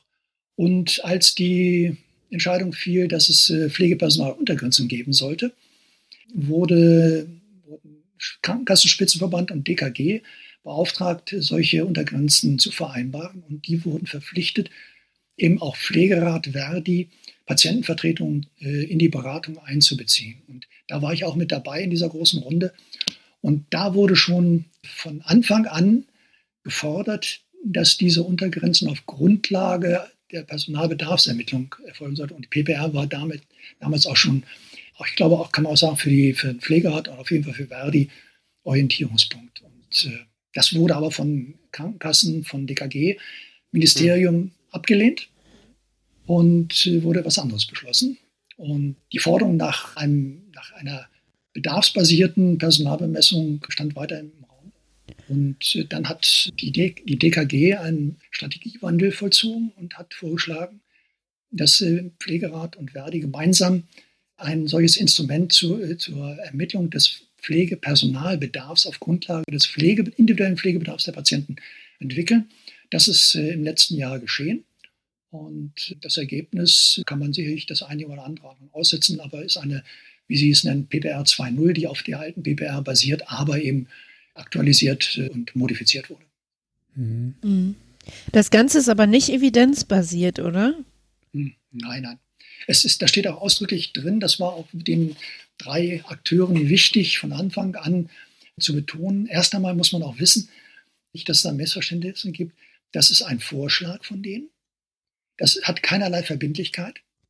Diese drei Organisationen können auch nichts Verbindliches für den Krankenhausbereich beschließen, sondern sie waren aufgefordert worden von, es gab so einen runden Tisch äh, von, von Politik und Verbänden und so weiter, waren aufgefordert worden, dann Vorschlag bis Ende letzten Jahres vorzulegen. Dem Vorschlag sind sie gefolgt und haben das gemacht. Und es ist nur ein, ein, ein Vorschlag zur Überbrückung.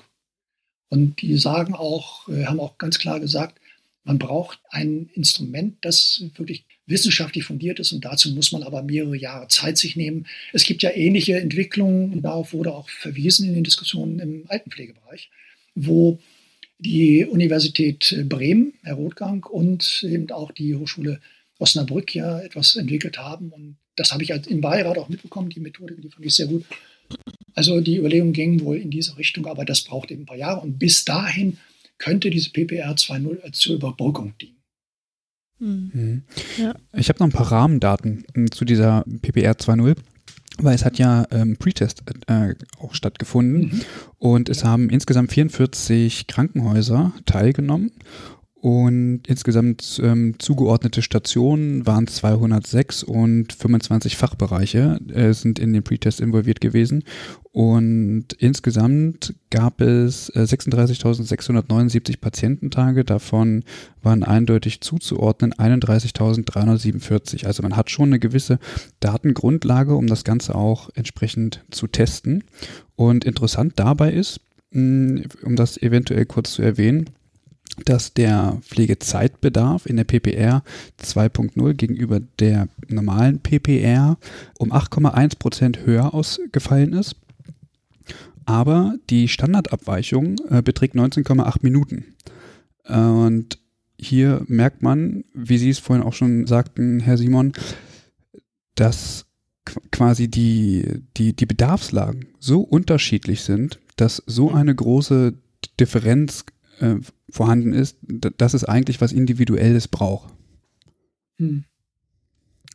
Ja. In der Tat, das, ähm, das war auch schon bei der alten PPR ein Kritikpunkt, ein Problem. Das, das ist ja durchgängig in ganz vielen Bereichen, dass wenn irgendwelche äh, Vorgaben gemacht werden, zeitmäßig oder, oder finanziell, dann orientiert man sich am arithmetischen Mittelwert in der Regel und hat natürlich dann eine Varianz. Und bei dem DRG-System war und ist die Anforderung, dass diese Varianz bloß nicht zu hoch sein darf. Und Sie haben es eben auch für die PPR-Minutenwerte angesprochen. Haben wir auch eine Varianz. Also von daher ist das Problem da auch nicht aus der Welt geschaffen. Und ist dann aber der Punkt, vielleicht wie das, äh, wenn man so ein Instrument anwenden würde, zukünftig verbindlich und aber dann eben nochmal überarbeitet, gründlich durchdacht, dass man auch da dann mit äh, Durchschnittswerten agieren würde. Hier bei der PPR 2.0 ist es aber so, dass die nicht auf Stationsebene, sondern auf Krankenhausebene äh, berechnet werden und von daher die Erwartung, dass sich da die Unterschiede dann zwischen den einzelnen Stationen, die es da gibt, auf Krankenhausebene nivellieren dass dann die Pflegedirektion die Aufgabe und Kompetenz hat, Personal dann auch abweichend von den strengen Minutenwerten, die man ermittelt, äh, zuzuweisen. Aber ich finde es wichtig, den Hinweis von Ihnen, nicht zu meinen, diese Werte, genau die und keine anderen, sondern das, das sind statistische Werte, nicht mehr. Genau. Ähm, ich hätte noch mal eine Frage, noch mal auch zu PPR. Würde es nicht sinnig sein, dass man ähm, längerfristig, also ich weiß, wir hatten am Anfang schon einmal das Thema Pflegediagnosen angesprochen, dass man die PPR mit Diagnosen kombiniert, beziehungsweise mit Pflegediagnosen. Also weil man ja sonst, ist ja auch die Hauptkritik eigentlich an der PPR, die reine ähm, ja, Bemessung an Minutenwerten, die vielleicht auch nicht evidenzbasiert ist, was Sie auch schon angesprochen haben. Aber hätte man dann nicht wirklich eine Personalbemessung anhand von Diagnosen, wo man wirklich sagen kann, okay, auf der Station XY ist der vielleicht Bedarf wirklich höher, weil die Patienten mit der und der Diagnose dort liegen. Wäre es nicht zu, äh, zu subjektiv zu sagen, also da sind irgendwie zu viele Patienten, weil der Minutenwert so und so ist. Das ja, ist ja eine Diskussion schon auch seit lang, auch seit PPR, aber auch in den letzten Jahren, Stichwort PKMS und auch andere äh, Ansätze, äh, dass äh, auf Pflegediagnosen äh, zurückgegriffen werden müsste. Und in der Tat sehe ich so natürlich bei der alten PPR wie auch bei einer neuen, wenn die so auf der alten basieren würde. Die PPR bietet kein Instrumentarium, um festzustellen, ob das, was an Bedarf festgestellt wird, an Leistungen, die notwendig sind, ob das tatsächlich auch im Sinne eines übergeordneten professionellen Blicks notwendig wäre. Also da im Grunde könnte Pflegekräfte sagen, ach, der braucht das noch und der braucht das noch. Und auf einer anderen Station sagen Pflegekräfte, nein, das braucht er nicht. Aber wenn man auf Pflegediagnosen umstellen wollte, würde man meines Erachtens das Maß an Flexibilität, was so ein Ansatz wie die PPR bietet, verlieren. Sie müssten äh, die Zahl der Pflegediagnosen, ich bin kein Pflegewissenschaftler, ich weiß nicht, wie viel es gibt. Haben Sie eine Zahl, wie viele Pflegediagnosen in welchem System es gibt? Nee. Ich habe das Buch ich nicht liegen, aber ich habe keine Zahl. Viele. Nee. Ja, ja, das, das, das, sind, also das ist ein dickes Buch, also da gibt es einige. Ja, ja, ja. Und ich vermute auch mehr als 1000. So, und das ist schon bei 1200 im DRG-System ein großes Problem. Und je mehr, je differenzierter Sie das Diagnosesystem, ob ärztlich oder pflegerisch, ausgestalten, desto komplexer wird es, desto weniger handhabbar in der Praxis. Und Sie haben auch bei Diagnosen, haben Sie auch Varianzen. So. Und wenn Sie so rangehen, die einzelnen Tätigkeiten zu nehmen, und dann können Sie für diese Tätigkeiten auch Minutenwerte äh, festlegen und auf der Grundlage dann einen Personalbedarf ermitteln. Aus einer Pflegediagnose können Sie keinen Personalbedarf ermitteln. Sie müssten dann wiederum auch für die Pflegediagnose ein Instrument haben, wo Sie feststellen, für diese Pflegediagnose kommen wir zu dem Pflegebedarf. Mhm. Und da brauchen Sie sowas wie eine PPR wieder. Sondern mhm. Sie machen das, wenn Sie PPR, wenn Sie also Pflegediagnosesystem plus PPR nehmen, kommen Sie zu ja. einem noch höheren Komplexitätsgrad. Also da, Sie merken, da bin ich nicht von zu überzeugen, da sehe, das sehe ich sehr skeptisch.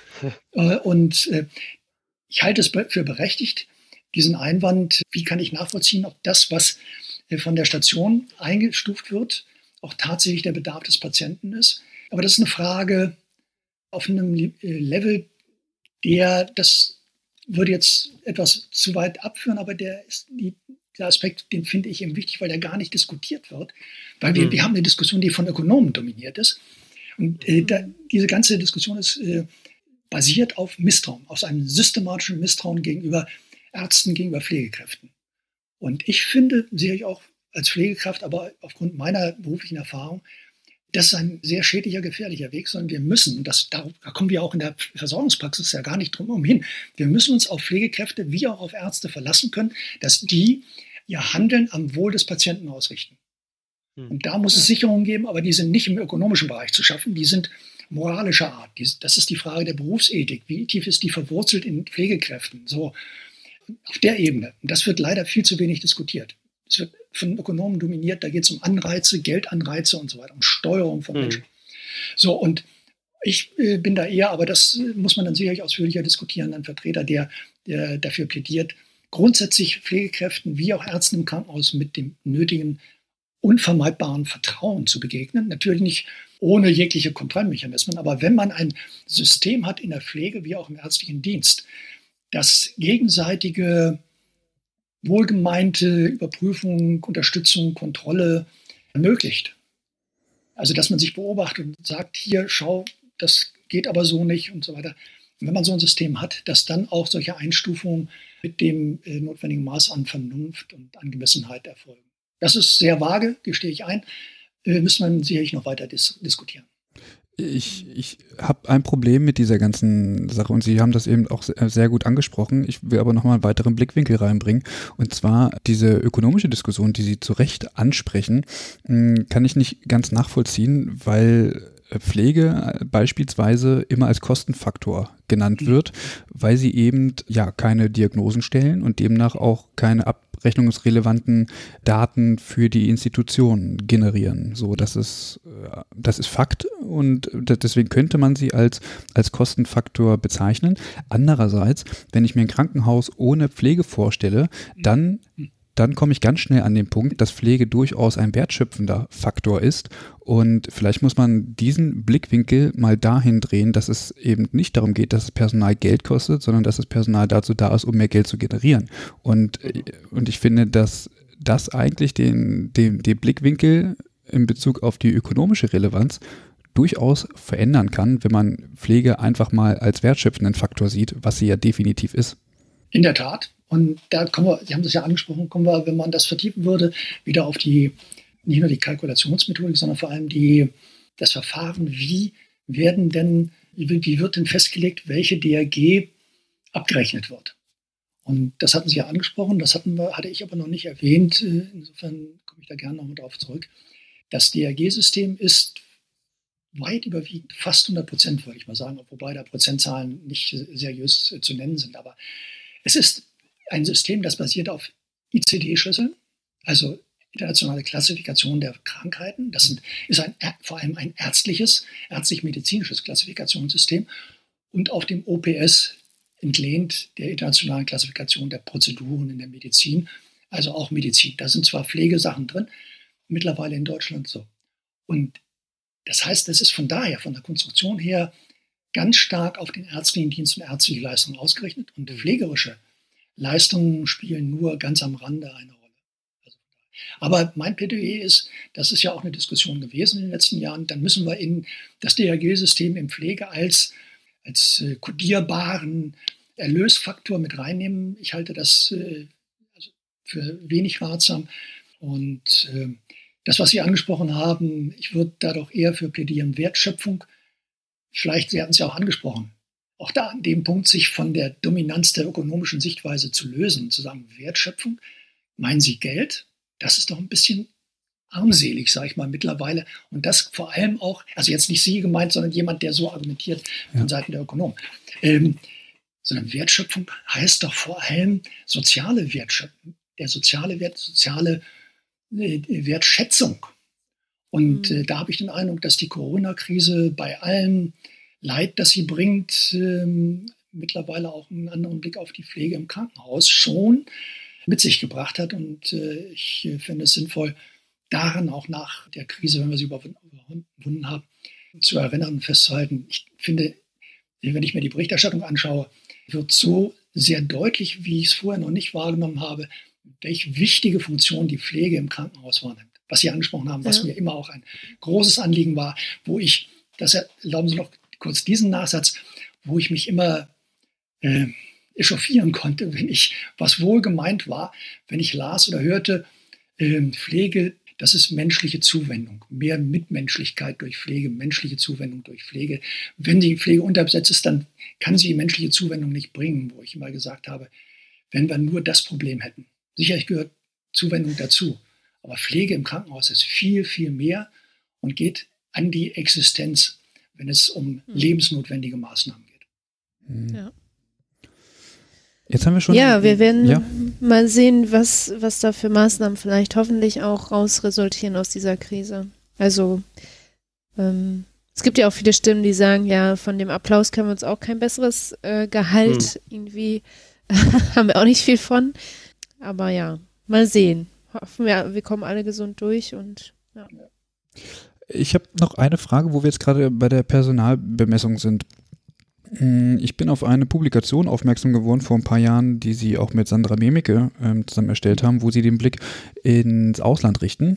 Und dort sind ja viele Anreize drin, wo man sagen könnte, okay, ähm, die bemessen das Personal hier so und so. Viel ist sicherlich auch gesetzlich geregelt. Was unterscheidet denn beispielsweise die USA, Australien oder Japan erstmal von Deutschland und sind diese Methoden der Personalbemessung auf Deutschland übertragbar?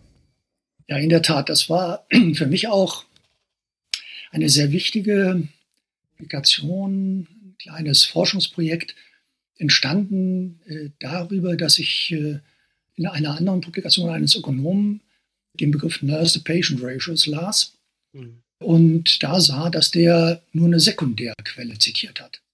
Und Sie haben ja auch eine wissenschaftliche Ausbildung und äh, können das hier ja auch gut nachvollziehen. Wenn jemand in einem Gutachten für die Bundesregierung so ein wichtiges Thema nur mit einem kleinen Zeitschriftenartikel aus dem Bereich Sekundärliteratur belegt, dann werde ich ganz misstrauisch. Das ist also deutlich unter dem Standard, den man von einem Professor der Ökonomie erwarten sollte. Mhm. Und davon ausgehend habe ich mir dann gesagt, ich will doch mal wissen, was diese Nurse-to-Patient-Ratios, was hat es damit auf sich? Und daraus ist dann diese kleine Studie geworden. Und ich habe äh, in dem Zusammenhang zusammen mit Sandra Mimeke, ich habe mir dann äh, USA näher angeschaut und Australien und fand das außerordentlich interessant. Und wer sich mit diesem Thema näher beschäftigen möchte, kann ich nur empfehlen, schauen Sie sich mal diese Internetseiten der zuständigen Ministerien an. Ich fand es unglaublich beeindruckend. Äh, und mir ging es sehr oft so, dass ich, als ich das las, als ich die Dokumente runtergeladen habe, dass ich gesagt habe, was alles möglich ist, wenn man es will. Und das bezogen auf Deutschland. Unser Problem ja. ist nicht, was nicht möglich ist, sondern was nicht gewollt wird. Und in den USA und in Australien ist man bei der Regulierung, geht man so weit, nicht in allen äh, amerikanischen Bundesstaaten, muss man dazu sagen. Aber es gibt, äh, gab jeweils damals, ich, neuesten Stand weiß ich nicht, aber es gab circa ein Dutzend äh, US-Bundesstaaten und in Australien fast flächendeckend die haben ja auch Bundesstaatensystem, äh, sehr weitgehende staatliche Regulierung. Wobei es da Unterschiede gab. Am weitesten in den USA ist Kalifornien gegangen. Das war auch schon lange bekannt. Die haben schon Anfang der 2000er Jahre eine Verordnung erlassen und allen Krankenhäusern Mindestbesetzungen vorgegeben in Form von Nurse-to-Patient-Ratios. Daher kommt dieser Begriff.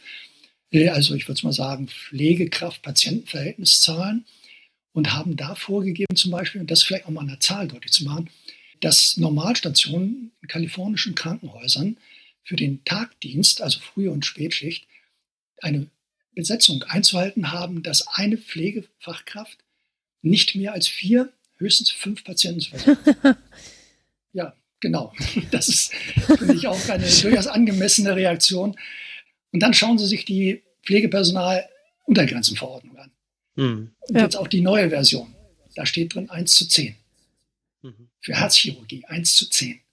Normal, ja. Stationen. Also das zeigt auch, wie weit wir in Deutschland auch, was die Besetzung betrifft, davon weg sind. Und diese Vorgaben in, in Kalifornien sind so streng, dass, dass das wäre in Deutschland, würde sich das niemand trauen einzubringen. Aber es ist da seit, jetzt, seit ja, fast 20 Jahren, ist das gesetzlicher Level. Und in anderen Bundesstaaten gibt es zwar keine Nurse-to-Patient-Ratios, verbindlich für alle Kliniken, aber zum Beispiel sehr interessante gesetzliche Vorgaben, Verordnungen, die Krankenhäuser verpflichten, ein Gremium einzurichten, paritätisch besetzt mit Pflegekräften von Station und Krankenhausleitung. Und dieses Gremium hat einen Stellenplan zu erstellen und hat für das Krankenhaus eine Methodik zur Ermittlung des Pflege- und des Personalbedarfs äh, anzuwenden. Und wenn sich dieses Gremium, das ist, da gibt es keine Unparteiischen, wenn die sich nicht einigen können, das heißt also Pflegekräfte, irgendeine Pflegekraft ist nicht einverstanden, dann kriegt das Krankenhaus ein Problem. Denn wenn das Krankenhaus sich nicht einigt, dann wird es bestraft vom Ministerium. Also aus sowas, diese Denkweise, die dahinter steht, für Deutschland erscheint die mir zumindest gegenwärtig äh, kaum mhm. vorstellbar. Das, das, das würde sich niemand in der Politik trauen. Australien, sehr weitgehende Vorgaben. Ich will da nicht ins Detail gehen. Ich fand es hochgradig interessant und würde mir wünschen, dass wir in Deutschland na, mindestens ein Stück weit in die Richtung gehen äh, könnten, wo ich aber ehrlich gesagt wenig Hoffnung habe. Welche Möglichkeiten gäbe es denn in Deutschland, diesen Weg zu gehen? Da müsste der politische Wille vor allem da sein. Aber auch das Personal, oder? Also man muss ja auch ja. sehen, eine, eine, eine gewisse Anzahl an Pflegenden muss auch vorhanden sein, um sowas ja überhaupt auf den Weg bringen zu können. Und äh, daran scheitert es primär oder eher am politischen Willen? Ich würde auch, wenn ich Ihnen recht gebe, dass wir im Augenblick natürlich ein großes Problem haben, ich meine, das kann man ja nicht bestreiten, dass äh, es äh, zu wenig Pflegekräfte relativ zur Nachfrage gibt. Aber ich finde bei der Diskussion äh, immer wichtig, nicht zu vergessen und immer wieder sich in Erinnerung zu bringen, warum ist die Situation jetzt so? Weil wir im Krankenhausbereich dieses DRG-System gehabt haben. Äh, und das ist politische Entscheidung gewesen. Und zu der Frage, wie kann man denn solche strengen, äh, hohen Anforderungen beschließen, wenn man weiß, es gibt zu wenig Pflegepersonal, fand ich interessant, auch in diesen Staaten, Australien erinnere ich mich, wurde die Einführung äh, solcher Mindestbesetzungen, wobei Mindest da wirklich auf einem so hohen Niveau ist, was bei uns weit über dem Mindestniveau liegt, wurde äh, zugleich auch verbunden mit staatlichen Programmen zur Gewinnung von Nachwuchs und sehr erfolgreich auch. Und ich gehe davon aus, wenn wir es schaffen, in Deutschland vertrauens, vertrauenswürdig zu signalisieren, dass sich die Arbeitssituation in den Pflegeberufen in relativ kurzer Zeit nachhaltig bessert, dass dann auch wieder mehr Nachwuchs zu gewinnen ist. Da sehe ich das große Problem. Und die Frage, in der Tat, finde ich sehr wichtig dabei, wie kann man das erreichen? Und das wäre die Frage, wie könnten wir jetzt kurzfristig Verbesserungen der Arbeitssituation erreichen? Wären kann man dazu in der Pflicht, diese Rolle einzunehmen und das ähm, grundsätzlich zu fordern und vielleicht auch mit verschiedenen Maßnahmen ähm, strategisch vorzuschlagen? Ich denke, dass Pflegekammern dazu die Legitimation haben. Mhm. Obwohl in Niedersachsen, das werden Sie ja vielleicht auch mitbekommen haben, gibt es ja sehr kontroverse Diskussionen. Ja, aber ansonsten doch sind Pflegekammern von der Politik anerkannt als Vertretung der Pflege. Aber ich denke, das schaffen auch Pflegekammern, die wenigen, die wir bisher haben, schaffen die auch nicht. Da bedarf es äh, einer konzertierten Aktion aller Akteure, die sich für Pflege stark machen, sei es der Pflegeverbände, Pflegefachverbände, sei es der Gewerkschaft, sei es der Pflegekräfte in Politik, in allen möglichen Bereichen. Also von daher mhm. ist äh, viel, viel, großer Aufwand erforderlich, glaube ich. Mhm. Okay. Ja. Ja, ich glaube, das waren ganz viele Informationen und ähm, ich gehe davon aus, dass allen, allen bewusst ist, dass das jetzt nur eine oberflächliche Bearbeitung des Themas äh, sein kann, weil, wie Sie schon gesagt haben, das ist so komplex, da muss man sich schon ein bisschen reinarbeiten, aber ich glaube, so, um das Grundsätzliche zu verstehen, war das schon sehr hilfreich und wir danken Ihnen sehr, dass Sie bei uns in der, im Podcast waren, dass Sie sich die Zeit genommen haben. Hm. Ähm, das ist bestimmt nicht selbstverständlich und wir hoffen, dass es Ihnen auch ein bisschen Freude gemacht hat. Ähm, Auf jeden Fall, genau. interessant, ja. Ja, sehr schön. Ist ja, ähm, ist ja für mich auch immer, ja, immer auch nochmal eine Gelegenheit, darüber nachzudenken, weil ich mich in den letzten Monaten eher mit anderen Themen beschäftigt habe. Vielleicht ja. noch ein Hinweis, das, Sie sagten das ja und ich hatte es ja angesprochen, das ist äh, so komplex, das kann man in der kurzen Zeit gar nicht äh, ausreichend erklären.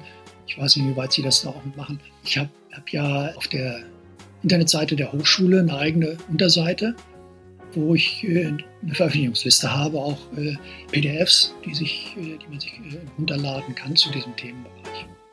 Das werden ja. wir mit gibt, verlinken in die Shownotes, genau. Ja, genau. Ja. Und es gibt einen Sammelband, der ist im letzten Jahr erschienen. Da habe ich ähm, drei Beiträge drin, speziell zum DRG-System. Vieles, was ich angesprochen habe, auch als Kritikpunkt, äh, kann man da nachlesen. Ja. Ja.